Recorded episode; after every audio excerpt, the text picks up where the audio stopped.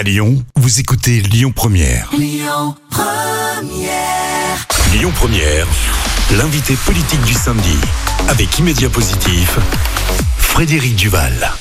Bonjour à, toutes et à toutes. Je suis particulièrement heureux de vous retrouver pour cette euh, nouvelle euh, saison de l'émission L'invité politique sur Lyon Première le samedi de 11h à midi. Et pour inaugurer euh, cette nouvelle saison, pour cette première émission de rentrée, je suis très heureux d'accueillir Cédric Van Stevendel. Vous êtes le maire de Villeurbanne, septième vice-président de la métropole en charge de la culture notamment. On va on va parler de plein de choses avec vous. On va parler de la rentrée scolaire, on va parler de culture évidemment, on va parler de tout un ensemble de choses. Et comme vous le savez, on commence toujours par une question d'actualité. Alors évidemment, il y a, il y a deux trois jours, c'était la, la rentrée des classes. C'est aussi la rentrée des classes pour nous, mais c'était aussi pour vous. Comment s'est passée cette rentrée des classes à Villeurbanne? Plutôt bien. Alors c'est pas tout à fait à l'image de ce qui se passe dans l'ensemble du pays. On a vu euh, les interrogations sur la nécessité euh, de, recruter euh, des, compléments euh, de ressources humaines pour enseigner, y compris des conditions parfois un peu surprenantes de, ces recrutements, mais il se trouve que sur Villeurbanne et sur l'Académie du Rhône, il n'y a pas de difficulté aujourd'hui d'effectifs. J'ai fait plusieurs rentrées à la fois dans les écoles, y compris dans les, collèges, et à part quelques ajustements, mais qui sont assez classiques, on n'a pas cette difficulté. Mais pour autant, ça, ça ne me cache pas la réalité aujourd'hui d'un manque euh, d'attractivité sur, sur ces métiers-là. Et je crois qu'il y a une vraie question à se poser quand même sur le fait que autour de cet enjeu, qui est finalement euh, l'éducation de, de, notre avenir, parce que les enfants, c'est notre avenir, qu'on arrive à une telle désaffection de, de, ce métier, parce que enseigner est un métier, ça doit quand même interroger les politiques que nous sommes. Et ça interroge d'ailleurs peut-être assez largement, d'ailleurs, parce que si on pense euh, éducation nationale, hein, pour que nos auditeurs comprennent, vous n'êtes pas en charge de recruter les enseignants, hein, c'est l'éducation nationale, mais vous, vous êtes en charge de mettre en place les bâtiments, les écoles, etc. pour accueillir. Mais plus globalement, euh, et on l'a bien vu euh, après la, la période de, de, la Covid et même dans les discussions des uns et des autres, on a l'impression que les services publics, c'est à la fois l'éducation nationale, mais on pourrait penser à la justice, l'état de l'hôpital, comment est-ce qu'on peut expliquer, quand on est un homme politique, de voir que peut-être ça s'est dégradé comme ça depuis 10, 15, 20 ans et que ces fonctions n'attirent plus, peut-être qu'on les paye mal. Comment vous expliquez euh, cet état de nos services publics, quelque part? Je crois que le politique a une forme de responsabilité dans cela, y compris euh, les plus euh, libéraux d'entre nous, qui ont passé beaucoup de temps à dire tout le mal qu'ils pensaient de cette fonction publique, qui était pléthorique, pas efficace, insuffisamment organisée. Puis on a cette crise sanitaire qui arrive et on se rend compte que toutes les personnes qui sont en, première ligne, finalement, euh, elles ont une véritable utilité sociale, que ce soit bien sûr les, les, soignants, mais celles et ceux qui aussi collectent nos ordures ménagères, celles et ceux qui entretiennent les espaces publics. Et je crois que ça, ça a aussi créé une forme d'électrochoc en se disant, bah, finalement, ces métiers, ils sont pas inutiles, quoi. Et à force de se dire que on n'en a pas besoin, qu'il faut réduire, que, bah, à la fois, on a décrédibilisé ces métiers-là, qui sont des métiers d'une grande noblesse. Moi, je suis dans, dans la fierté qui fait que je suis maire, être le, patron d'une ville dans laquelle il y a près de 2500 euh, agentes et agentes qui euh, tous les matins se lèvent pour euh, améliorer la qualité de vie quotidienne des villes urbanaises et des villes urbanais, que ça soit dans les écoles, vous l'avez dit, parce qu'on n'a pas le métier d'enseignant, mais par contre, on a tous les autres métiers qui sont présents dans les écoles, à la fois pour la cantine, pour l'accompagnement des enseignants, pour la, la propreté, pour le, nettoyage, le enfin, voilà, le temps périscolaire, bref, voilà, mais pour celles et ceux aussi qui s'occupent de nos aînés, enfin, puisque c'est aussi une compétence de la ville. Bref, tous ces métiers-là, ils ont une utilité incroyable, et on a des gens qui ont en plus, en tout cas à la ville de Villeurbanne, on a cette chance dans la semaine, j'ai fait à la fois la rentrée scolaire, mais aussi la rentrée avec les métiers de la petite enfance. Autre métier, euh, dans une tension incroyable. À Villeurbanne, on a dû, vous vous rendez compte, euh,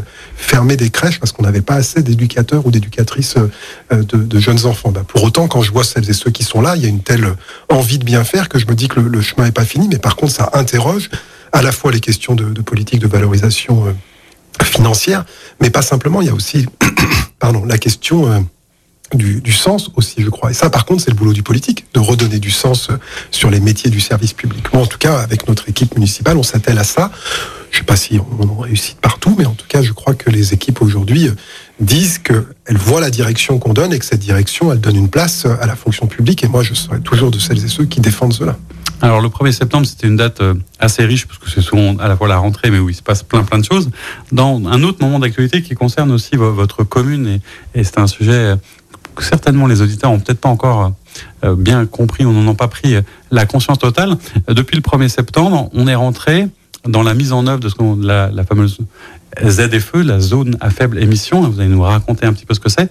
En critère 5, c'est-à-dire que les, tous les véhicules qui sont soit critère 5, soit non classés, normalement, n'ont plus le droit ni de circuler ni de stationner à Villeurbanne. C'est ça l'histoire? Est-ce que c'est pas un peu euh, angoissant? Et pourquoi est-ce qu'on a mis en place? Alors je crois que c'est une politique nationale, hein, mais racontez-nous un petit peu ce tournant quand même dans, les mobilités euh, dans, une ville comme la vôtre. D'abord, il faut rappeler que, et vous l'avez fait, c'est un engagement national. La métropole de Lyon a un calendrier de six mois de décalage. C'est-à-dire qu'au lieu d'interdire les véhicules euh, vignette 5 au 1er janvier 23, elle le fait en septembre 23 peut s'interroger là-dessus, mais d'abord c'est quelque chose qui ne renvoie pas euh, à l'exécutif dans lequel nous sommes aujourd'hui. C'était une décision qui était prise avant. Il faut aussi le dire, parce que parfois on a une forme de caricature en disant euh, parce qu'il y a une majorité à la fois écolo de gauche qui est arrivée, ils ont tout accéléré. Non, c'est calé euh, à la fois sur le timing de l'exécutif précédent et puis aussi sur le, timing national. Mais par contre, pourquoi est-ce qu'on fait cela? On fait cela pour une question de santé publique, tout simplement, parce que ces véhicules émettent un certain nombre de particules qui ne sont pas bonnes pour notre santé. Et donc c'est d'abord et avant tout un enjeu de santé publique. Il y a plein d'autres choses qui visent à diminuer la place de la voiture dans la ville pour des questions euh, d'espace public, de mobilité renouvelée. Mais la ZFE, c'est d'abord et avant tout euh, un enjeu de, de, santé publique pour améliorer la qualité de l'air dans nos villes, tout simplement, parce que on a comment dire, transiger parfois avec des mesures euh, un jour sur deux, vous pouvez sortir votre voiture en fonction de la plaque d'immatriculation, etc. Puis on a vu que ça n'avait pas des effets suffisamment importants sur la qualité de l'air. Et donc aujourd'hui, on va dans une politique plus volontariste. Cette politique, elle commence, vous avez raison, le 1er septembre pour les, les vignettes 5. Et puis ensuite, progressivement, elle va venir supprimer un certain nombre d'autres vignettes, les 4, les 3.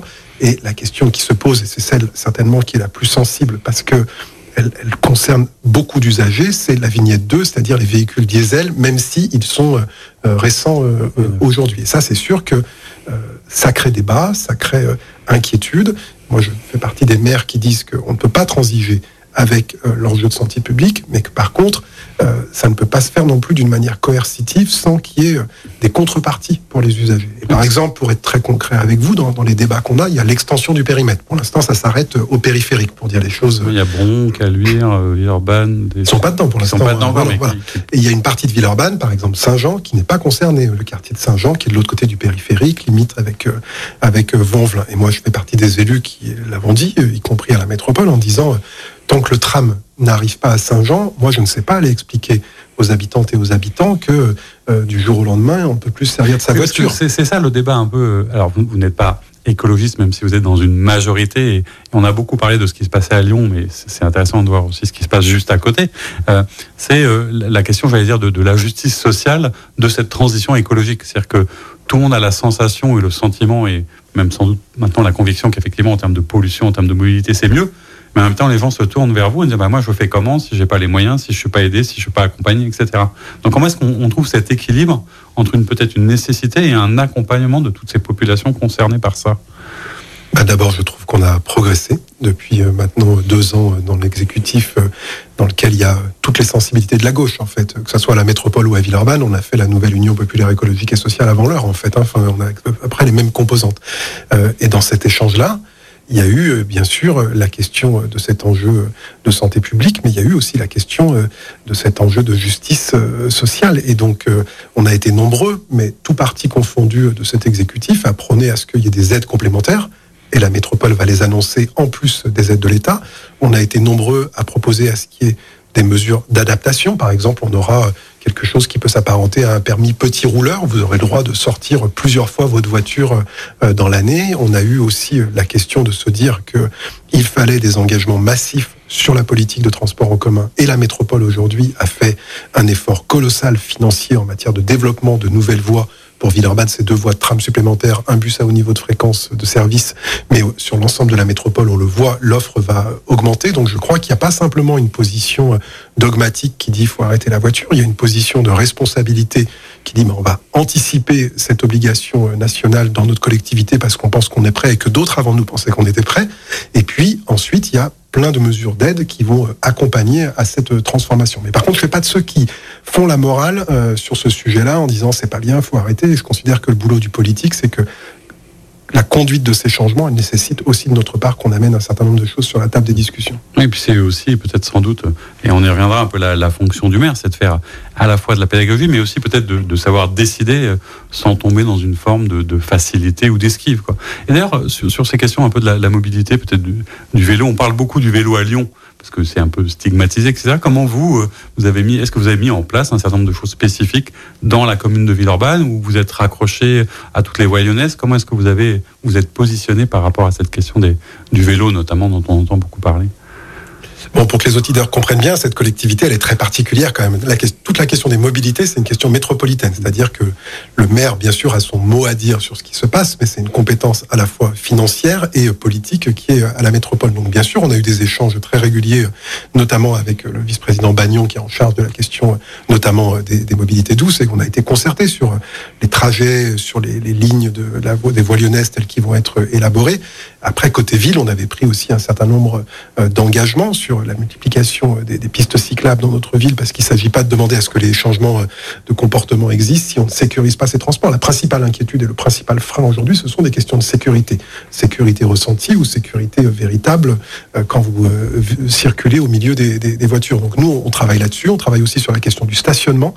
Et on travaille aussi, par exemple, ça, ça fait partie de nos compétences, sur la régulation euh, de, de, du stationnement, notamment abusif sur les pistes cyclables, qui énervent wow. énormément les, les, cyclistes. On va en reparler, parce que c'est un vrai sujet dans une deuxième partie de notre émission. À tout de suite.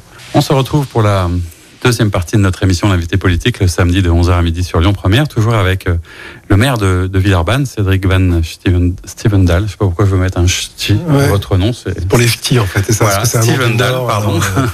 On était en train de parler justement de, de la complexité de votre ville et, et je pense que les auditeurs qui nous écoutent ne le savent pas forcément, mais évidemment Villeurbanne touche Lyon.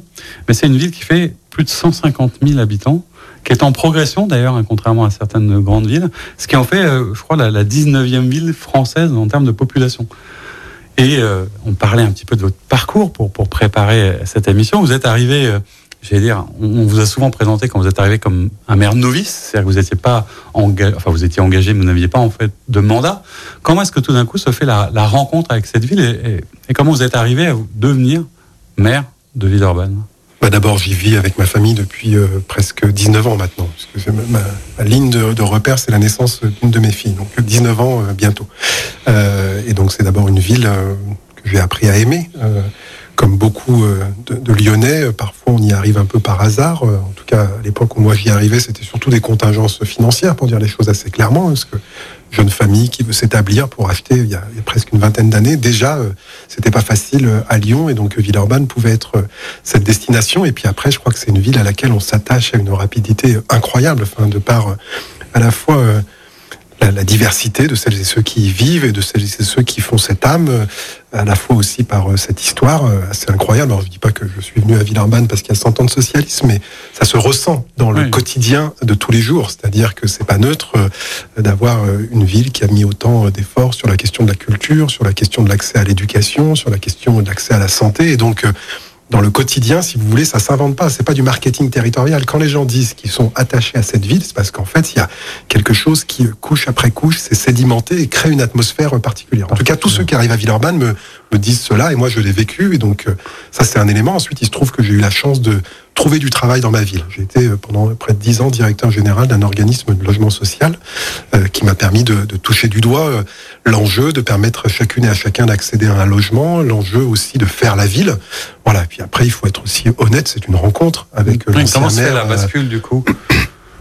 Vous étiez déjà engagé politiquement ou dans le monde associatif un petit peu ou pas tant que ça finalement? Moi, mon engagement de base personnelle, c'est l'éducation populaire. Ça, vraiment, c'est mon fil rouge de, de, de, ma vie et d'ailleurs, ça continue aujourd'hui. Je pense que je fais de la politique parce que j'ai cet engagement euh, pour l'éducation euh, populaire. Après, sur l'engagement politique, j'ai fait quelques tentatives dans, dans les années Ségolène Royal, 2006-2007.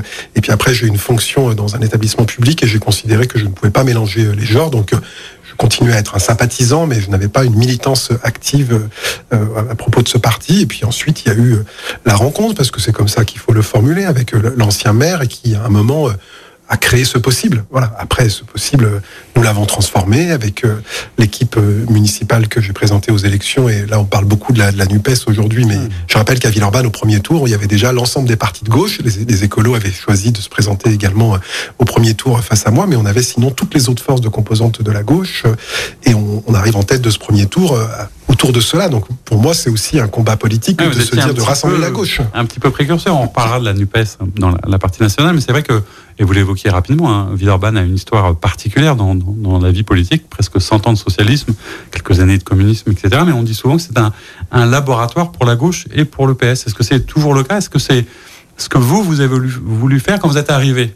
Quand vous êtes devenu maire, je relisais votre discours d'investiture, hein, parler d'audace, d'inventivité, et puis d'expliquer ce que c'est que d'être de gauche. C'est quoi aujourd'hui d'ailleurs d'être un maire de gauche? C'est de ne jamais renoncer de jamais renoncer euh, face à un certain nombre d'inégalités, face à, à une forme d'impuissance dans laquelle on a mis le politique. Euh, moi, j'essaye toujours de, de, me rappeler de ces figures. Alors, bien sûr, je prends des figures villarbanaises, mais on, il y en a d'autres au niveau national. Mais enfin, je crois que la force du politique, ça a été de toujours avoir au cœur un certain nombre d'utopies à réaliser. Et quand Lazare Goujon, ce qu'on dit, il a fait les gratte-ciels. Hein, et d'abord, il n'a pas fait que les gratte-ciels, il a fait aussi euh, le théâtre national populaire. Et dans ce bâtiment, il y avait un dispensaire pour la santé. Il y avait euh, un palais du travail qui défendait à l'époque les tâcherons, c'est-à-dire ceux qui allaient euh, travailler à la journée.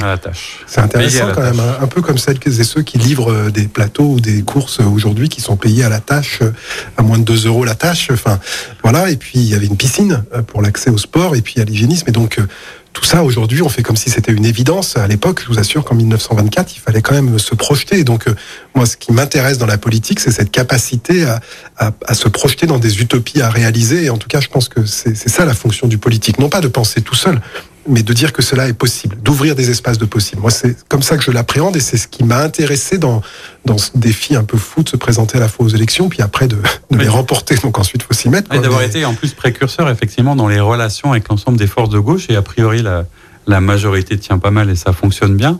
Euh, quand vous arrivez, vous succédez à un maire euh, emblématique, hein, qui avait été là pendant un, un certain nombre de mandats, au moins trois ou quatre mandats. Enfin, en tant que maire, il a fait trois mandats. Trois mandats en tant que maire. Euh, D'abord, comment est-ce qu'on s'inscrit dans cette continuité Puis surtout, comment est-ce qu'on imprime peut-être sa marque? Quelles étaient, après tout, vos priorités à vous? C'était quoi le programme quand vous vous présentez et que vous arrivez en disant, voilà, qu'est-ce que je vais faire de Villeurbanne? Vers quoi je vais la faire évoluer? C'est très intéressant cette question, parce que quand on a fait la campagne, tout était très très clair. Trois transitions, écologique, social, lutte contre les inégalités et démocratique. Il faut que les gens se réinvestissent. Tout notre programme politique est construit autour de cela et nous sommes en train de le mettre en place. Une assemblée citoyenne, un budget participatif. Oui, vous êtes très branché, concertation, démocratie participative, etc. C'est un peu votre marque de fabrique avec l'ensemble de, de vos élus. Je, je connais bien parce qu'on l'avait reçu ici, Agnès Touvenot, on en avait parlé. C'est vraiment quelque chose qui caractérise votre manière de faire de la politique. Oui, mais, mais c'est une conviction euh, politique. En fait, quand je vous dis que mon fil rouge, c'est l'éducation populaire, enfin, l'éducation populaire, c'est cela. C'est-à-dire, quelle est la place euh, de chacune et de chacun dans, l'histoire, dans le récit, dans ce qu'on est en train de faire. Et donc, euh, oui, c'est important pour nous, mais pas comme un espèce de gadget en disant amusez-vous avec ça pendant que nous, on va décider des choses sérieuses. Mais c'est surtout le, le, constat que face aux transitions qu'on doit conduire, qui sont d'une complexité énorme, si on n'a pas comme alliés les habitantes et les habitants, en fait, on n'y arrivera pas. Si vous voulez, quand vous voyez la décrédibilisation du personnel politique, moi, je n'oublie jamais que j'ai été élu avec moins d'un quart du corps électoral dans ma ville, et donc, euh, certes, j'ai été élu à plus de 70%. C'est un beau score, on pourrait euh, en faire une forme de légitimité, mais enfin, celui qui oublie que le corps électoral ne s'est pas mobilisé, en fait, il se trompe dans ce qu'il est en train de faire. Donc votre question, c'était euh, euh ouais. comment est-ce que vous avez appréhendé? Donc c'était ouais, très clair comment est-ce qu'on se confronte à la réalité de ce qu'on découvre aussi, hein, c'est ça Il y a deux choses. La réalité de ce qu'on découvre, moi j'étais assez préparé à ça, parce que d'abord, ça fait quand même plusieurs années que j'étais dans la sphère du, du public, donc euh, j'ai pas découvert beaucoup de choses. Mais par contre, vos, vos idées, elles sont très claires quand vous arrivez, et puis après, il y a Enfin, moi, j'ai été rattrapé par la patrouille d'une forme de d'inquiétude de, et puis d'humilité, c'est-à-dire quand vous avez 100 ans derrière vous d'hommes et de femmes de gauche engagés qui ont changé la ville, vous dites ça va être, ça va être quoi ma, ma contribution à ces, à ces changements? Tout ce que moi, si je suis venu là, entre guillemets, c'est pas pour jouer au billes, c'est-à-dire c'est j'espère que modestement, on va apporter euh, quelques changements dans la vie des Villeurbanaises et des Villeurbanais. Et quand on voit tout ce qui a été tenté avant, quand on voit la complexité des défis auxquels on doit répondre, on a parlé de mobilité, mais on peut parler aussi euh, d'accès à l'emploi. Alors Agnès Touvenot, vous l'avez cité, elle avait engagé euh, en avance, elle avait été une des pionnières de territoire zéro chômeur. Ça quand je vous dis que pour moi le politique c'est le fait de refuser l'impuissance, c'est-à-dire de ne pas se dire que c'est impossible parce qu'on a déjà tout essayé, etc. C'était la fameuse page le politique ne peut pas tout. C'est vrai que le politique ne peut pas tout, mais, il n'a pas le droit de renoncer. En tout cas, moi, c'est ma conception des choses. Donc, effectivement, euh, une avancée assez forte, et c'est sans doute comme ça, du coup, euh, euh, que vous arrivez, parce que vous le portiez en vous, sur parce qu'on a beaucoup parlé de Villeurbanne cette année, qui est devenue la capitale française de la culture. Mais est-ce que c'est ça aussi qui, tout d'un coup, vous fait penser euh, ce dispositif dont vous allez nous parler un petit peu, mais la culture comme euh, parce que chez vous c'est quelque chose, c'est un sujet politique la culture. Vous en avez une vision à la fois globale. Euh, c'est ce qui fait société. C'est pour ça que vous avez voulu engager toute la commune et tous les habitants dans cette aventure là pour moi, la culture, si vous voulez, on l'a trop souvent euh, pris comme un espèce de complément d'âme, c'est-à-dire un peu euh, les paillettes, ce qui fait que ça génère de l'émotion, etc. Mais en fait, la culture, je, le dis et je le redis, je pense que c'est la dernière politique publique qui peut sauver le monde. Mais, je le dis très sérieusement, c'est-à-dire que c'est la seule manière d'essayer de tracer le, chemin d'un nouveau récit commun euh, pour essayer de se sortir des difficultés dans lesquelles on est. C'est sûr que quand, d'abord, je crois que j'étais un des, seuls candidats aux élections municipales sur la métropole à faire un débat sur la culture avant les élections avec l'ensemble des acteurs, parce que c'est vraiment une conviction personnelle. Mais quand l'adjoint à la culture Stéphane Friou, en octobre 2020, il est quand même un peu culotté, hein, on est dans le deuxième confinement, c'est un peu compliqué, on sort d'un été pas facile, il vient me voir, il me dit Cédric, il y a un appel d'offres qui sort sur pour être capitale française de la culture Qu'est-ce que t'en penses? Est-ce qu'on n'irait pas? Eh bien, je, dis oui tout de suite, quoi. Et lui, il a cette intuition et on a la chance ensuite de, gagner. Et je pense que ça sera une très très belle opportunité euh, pour notre mandat. Pas tant simplement pour l'année exceptionnelle qu'on est en train de vivre, parce que c'est pas moi qui le dis, hein, c'est que globalement là, on a fait une enquête cet été. 83% des Villeurbanais qui savent qu'on est capitale française de la culture. C'est quand même euh, c'est un bon score. Et 94 qui disent que c'est une bonne chose pour en plus les bonnes raisons, c'est-à-dire parce que ça permet d'accéder à tout le monde à la culture, parce que vous avez mis l'accent sur la jeunesse. Enfin, donc on a une vraie compréhension de ça. Et moi, ce que je dis, c'est que ça, ça, crée un espèce de vécu collectif qui va nous permettre d'aborder d'autres sujets. Et je, je le pense comme ça. Je pense que capitale française de la culture, c'est ce qui va redonner aussi de l'énergie et de la fierté aux Villeurbanaises et aux Villeurbanais. Et, et je leur donne rendez-vous sur pas mal d'autres choses à faire, pas forcément sur la culture, si euh, eux aussi sont amoureux de cette ville et ils ont envie qu'elle change. Oui, parce que c'est pas juste une année, mais c'est c'est comme un socle que vous avez posé, parce que vous le disiez aussi souvent dans votre conception du vivre ensemble. La, ville, c'est du lien avant toute chose. C'est comme ça que vous concevez aussi un petit peu les, les relations avec vos administrés. Ouais, j'essaye de pas utiliser vivre ensemble parce que ça a tellement été galvaudé que ça, ça, gonfle tout le monde. Mais j'essaye de dire qu'aujourd'hui, certainement, un des plus gros enjeux pour les élus, et c'est pas facile, c'est que la ville, quand vous regardez son histoire, euh, début du siècle, c'était c'était un espèce d'Eldorado. Quoi. Il y avait un avenir, il y avait une promesse. Euh, Aujourd'hui, euh, et cette, ville, elle, enfin, le milieu urbain faisait une promesse d'emploi, d'accès à un certain nombre de services. Puis aujourd'hui, vous interrogez les gens et vous disent la ville c'est sale, c'est bruyant, ça fait peur. Oui, parce que ça ne doit pas faire oublier que derrière la culture, il y a aussi les fameux services du quotidien, les attendus de base, la sécurité, la propreté, l'emploi. Ça veut dire que ça aussi, ça, ça existe, mais que du coup, ça a peut-être permis de faciliter euh, les dossiers suivants et, les dossiers un peu concrets du quotidien. Si c'est ça que vous racontez je, crois que le fait qu'avec euh, notre équipe municipale, on se soit, euh, entre guillemets, si vous me permettez l'expression, coltiné la question de la sécurité à Villeurbanne immédiatement et sans, fausse pudeur, sans c'est pas de l'insécurité, c'est du ressenti d'insécurité, etc. Et qu'avec Yann Krombeck, qui en est, il m'a dit 70 réunions avec des collectifs d'habitants là en deux ans, c'est pas mal quand même avec la période de Covid. Voilà, on est allé à la rencontre des gens le préfet a su répondre présent à un moment aussi en, travaillant avec nous sur des moyens complémentaires. Bah, le fait qu'on se soit saisi sérieusement de cette question-là, je crois que ça permet de se saisir de plein d'autres questions sans avoir de procès d'intention en disant finalement il s'amuse et il s'occupe pas des vrais sujets. Et tant qu'on gardera cet équilibre, en tout cas moi c'est ce que je prône dans la ville dont je suis le maire, cet équilibre entre le quotidien des préoccupations, mais aussi un espace où on pense la suite, où on se dit que d'autres choses sont possibles, ben on restera crédible. En tout cas, c'est cette ligne qu'on essaie de suivre. Et puis après, les électeurs, ils jugent tous les six ans hein, s'ils trouvent que ça va ou si ça va pas. Alors ça, c'est aussi certainement euh, peut-être pour ça que le président Bruno Bernard vous a confié la, délégation à la culture au niveau de la métropole. Comment est-ce qu'on, quand on change d'échelle, comment est-ce qu'on essaie de mettre en œuvre une politique culturelle à l'échelle de la métropole? C'est un sujet en plus qui n'a pas forcément toujours été évident, puisque il y a eu des tas de, polémiques diverses et variées sur des versements de subventions par la région. Enfin, on sent que c'est aussi parfois un combat politique ou peut-être politicien, mais à l'échelle de la métropole, on a la, Biennale, qui, qui, est un moment très très fort qui va commencer dans quelques jours. C'est quoi la politique culturelle aujourd'hui d'une métropole comme, comme Lyon? Bah déjà, c'est pas d'instrumentaliser la culture au service d'ambitions politiques euh, personnel. Enfin, non, mais je le dis, ça a été le, le grand travers parfois des hommes et des femmes politiques par rapport à la culture, en se disant ça va être un espace qui va faire passer mes idées. C'est pas ça, c'est pas possible. Le, le, politique ne doit jamais s'occuper de programmation culturelle. S'il y a une ligne à suivre, c'est celle-ci. Par contre, après, le politique, il doit rendre possible un certain nombre de choses. Et par exemple, une des premières actions sur lesquelles on a eu des arbitrages positifs avec Bruno Bernard, ça a été un fonds de soutien aux acteurs de la culture pendant la période de Covid, parce qu'il fallait les accompagner, il fallait les aider. On a décidé de flécher un certain nombre d'orientation financière dans, dans cette direction. Et puis après, c'est de dire quels sont les grands objets. Et l'un des grands objets pour la métropole, c'est la question euh, de l'éducation artistique et culturelle, c'est-à-dire comment est-ce que chaque euh, enfant, chaque collégien, puisque c'est le secteur sur lequel la métropole peut intervenir, peut avoir accès euh, à la culture. Et donc on a fait évoluer aussi les financements, puisqu'on est passé de 90 000 euros pour l'ensemble de la métropole sur l'éducation artistique et culturelle dans les collèges à plus de 500 000 euros dès la première année de, notre mandat. Puis un, autre, axe, c'est la question du soutien au spectacle vivant. Aujourd'hui, il y avait à peu près 500 000 euros on est passé à 1 million d'euros sur le soutien au spectacle vivant.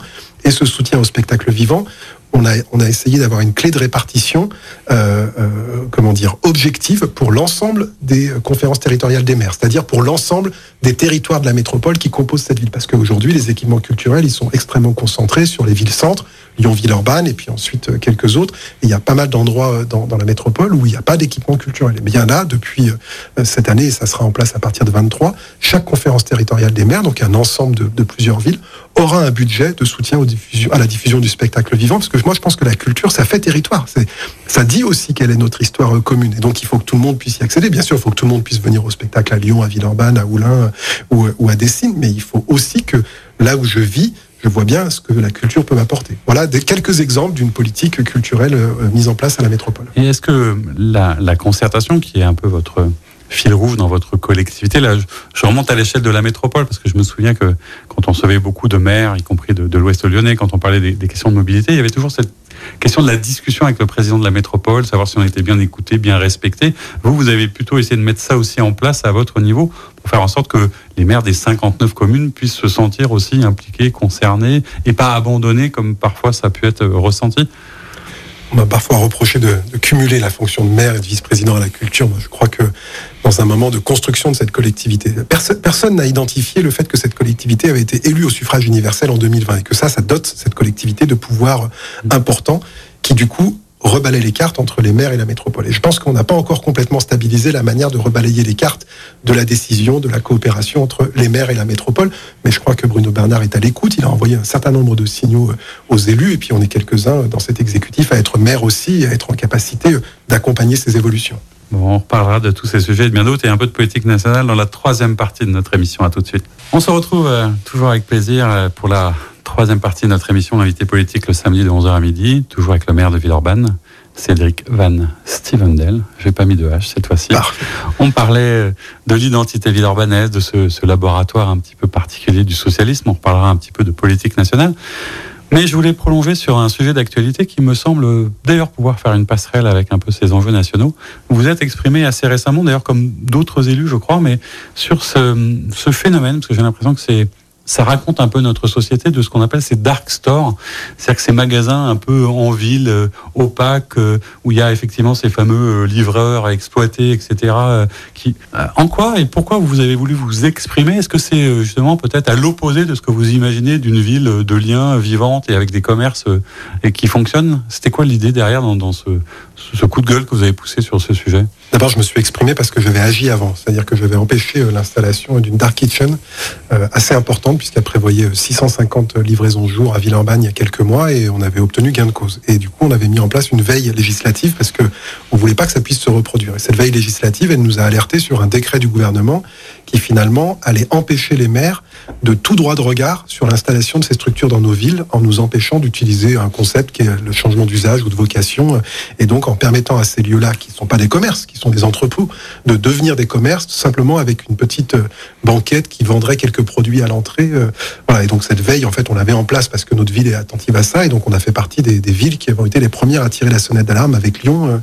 Voilà, et donc c'est pour ça que je, me suis permis de pousser ce, coup de gueule parce que pour nous, c'est pas la ville qu'on veut en fait. Alors après, on a aussi lancé ce débat avec notre assemblée citoyenne qu'on a sollicité. Ils vont bosser pour euh, avoir des réponses autour de octobre-novembre. Mais on a quand même pris la parole cet été parce que ce décret, il fragilisait notre stratégie. Euh, on ne souhaite pas que ces structures continuent à s'implanter comme elles le souhaitent de partout parce que finalement, ce qu'on pose comme question, c'est quoi le modèle de ville de demain? Est-ce qu'on veut des, des, des, devantures avec des vitres sans teint derrière lesquelles s'agitent des personnes pour satisfaire le moindre de nos désirs finalement? Ça parle beaucoup de la société dans laquelle on vit aussi un peu. Hein. Ça raconte nos, nos modes de, formation, de, consommation, d'excessive envie, de, de, satisfaction immédiate. C'est tout ça que ça raconte derrière. En fait, ce sont des stratégies de l'offre extrêmement puissantes. C'est-à-dire, est-ce que vous, quand vous imaginez ce qui va faire que votre vie elle est meilleure, vous vous dites que la priorité c'est que vous ayez une plaquette de beurre dans les 15 minutes livrée à votre domicile et puis que ce soir vous puissiez aussi euh, faire de nouveau une commande avec un pack de bière ou une pizza surgelée. Enfin ça c'est à vous de choisir. Enfin,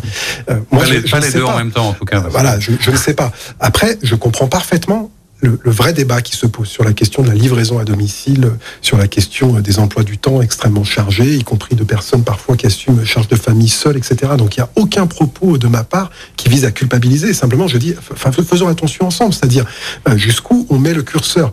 Moi, qu'on se fasse livrer euh, ces courses euh, de la semaine une fois par semaine chez soi parce qu'on n'a pas le temps de le faire, ça me pose aucun problème. Par contre, qu'on segmente produit par produit cette commande en fonction de nos envies. D'abord, ça génère des trafics incroyables, la plupart du temps assurés par des véhicules thermiques. Plus de 70% des livraisons sont faites par des véhicules thermiques. Et puis, deuxièmement, les modèles économiques derrière pour satisfaire finalement cette envie parce que ça, n'existe pas une livraison d'une plaquette de beurre à moins, à moins de 2 euros. C'est-à-dire, qu'est-ce que ça veut dire que quelqu'un va prendre la plaquette de beurre, va la sortir de l'entrepôt, va la mettre dans sa mobilette, va vous l'amener chez vous, et on dit que ça coûte 2 euros.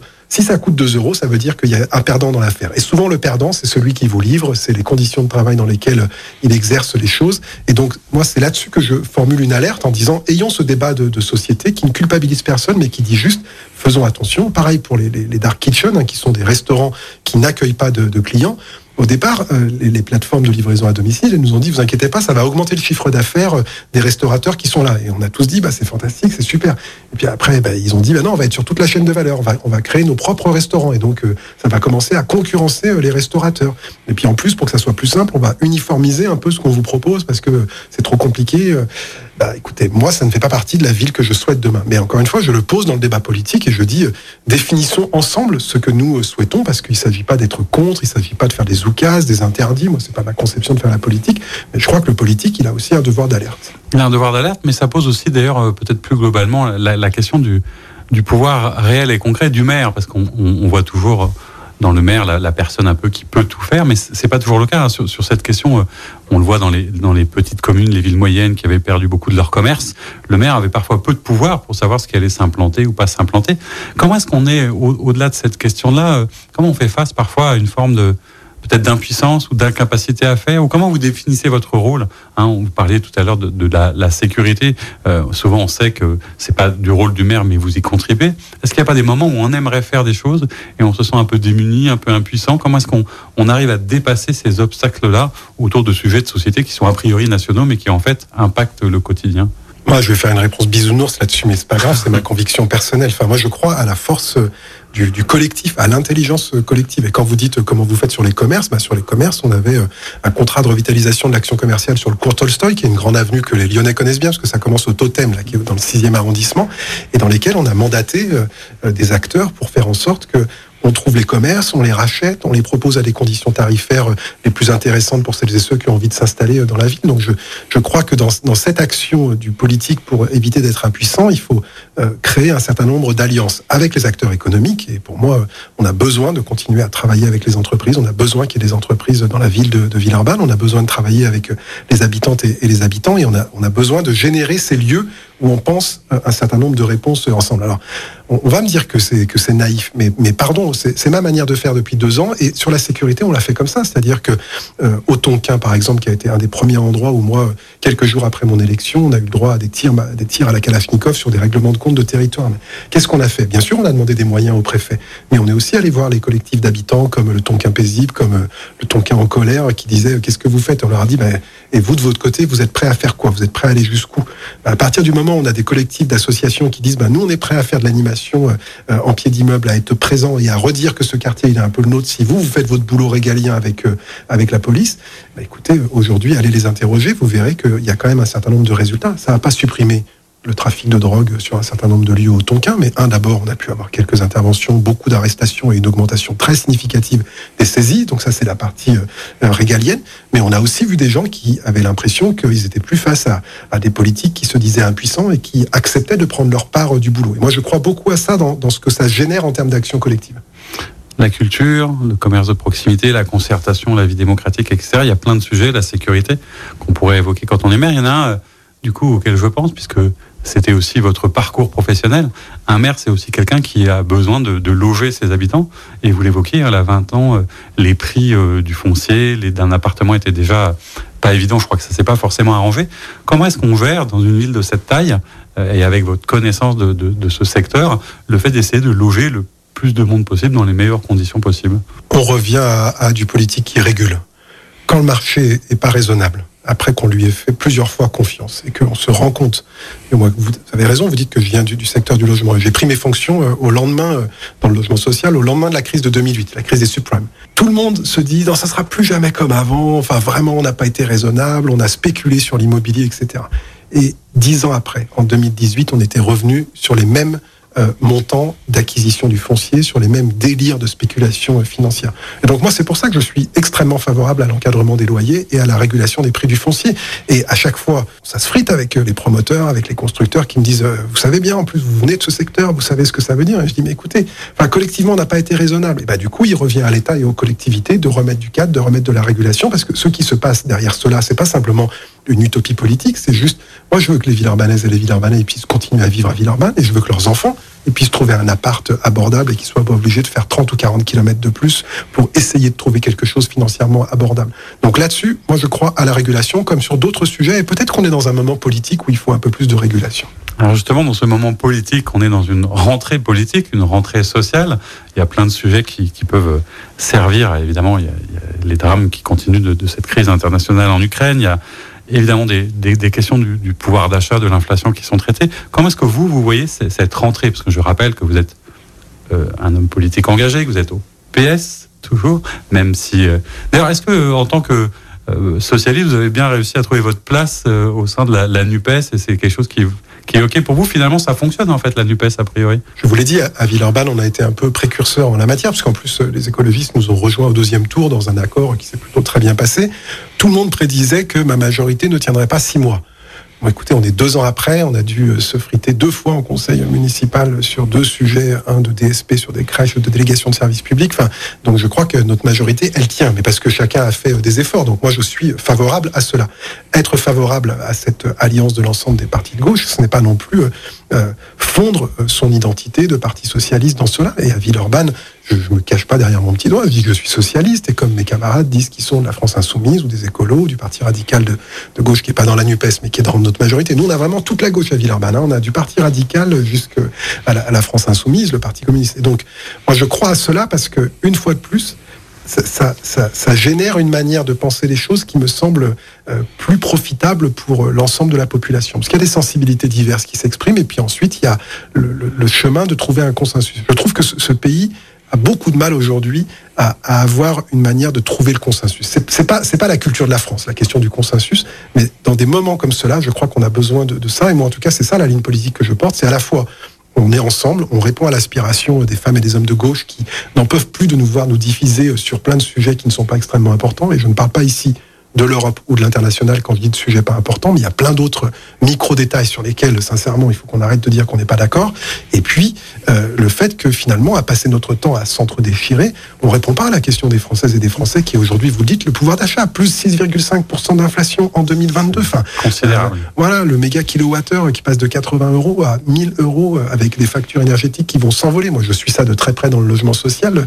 Enfin, donc euh, l'urgence fait qu'il y a la nécessité de se mettre d'accord sur un certain nombre d'actions euh, à puis pour aussi peut-être incarner une opposition, parce qu'il y a eu un, grand débat entre qui était la principale force d'opposition. Est-ce que vous avez l'impression que la gauche a trouvé sa place, notamment par rapport au, Rassemblement national, dont on oublie qu'il est quand même rentré à l'Assemblée nationale, qu'il est en train de s'institutionnaliser? Comment est-ce que en étant de gauche, on trouve sa place d'opposant pour euh, critiquer efficacement ce qui se passe, si tant est que effectivement vous ayez à critiquer. Mais alors moi, je n'oublie pas du tout que le Front National est rentré à l'Assemblée nationale et je n'oublie pas non plus que s'il n'y avait pas eu cet accord de la Nupes, il y en aurait eu 200. Euh, voilà. Et donc ça, ça aurait été euh, extrêmement euh, préoccupant et que la plus grande force politique de l'Assemblée aurait été le Rassemblement national, quand la plus grande force de l'opposition, c'est aujourd'hui effectivement la Nupes. Et je, je, crois que cet accord, il était extrêmement important pour contrer le Front national, mais aussi pour avoir une autre réponse que l'ensemble des politiques libérales auxquelles nous faisons face aujourd'hui. Enfin, on parlait de logement tout à l'heure, mais qu'a fait le gouvernement Macron sur le premier quinquennat en matière de logement?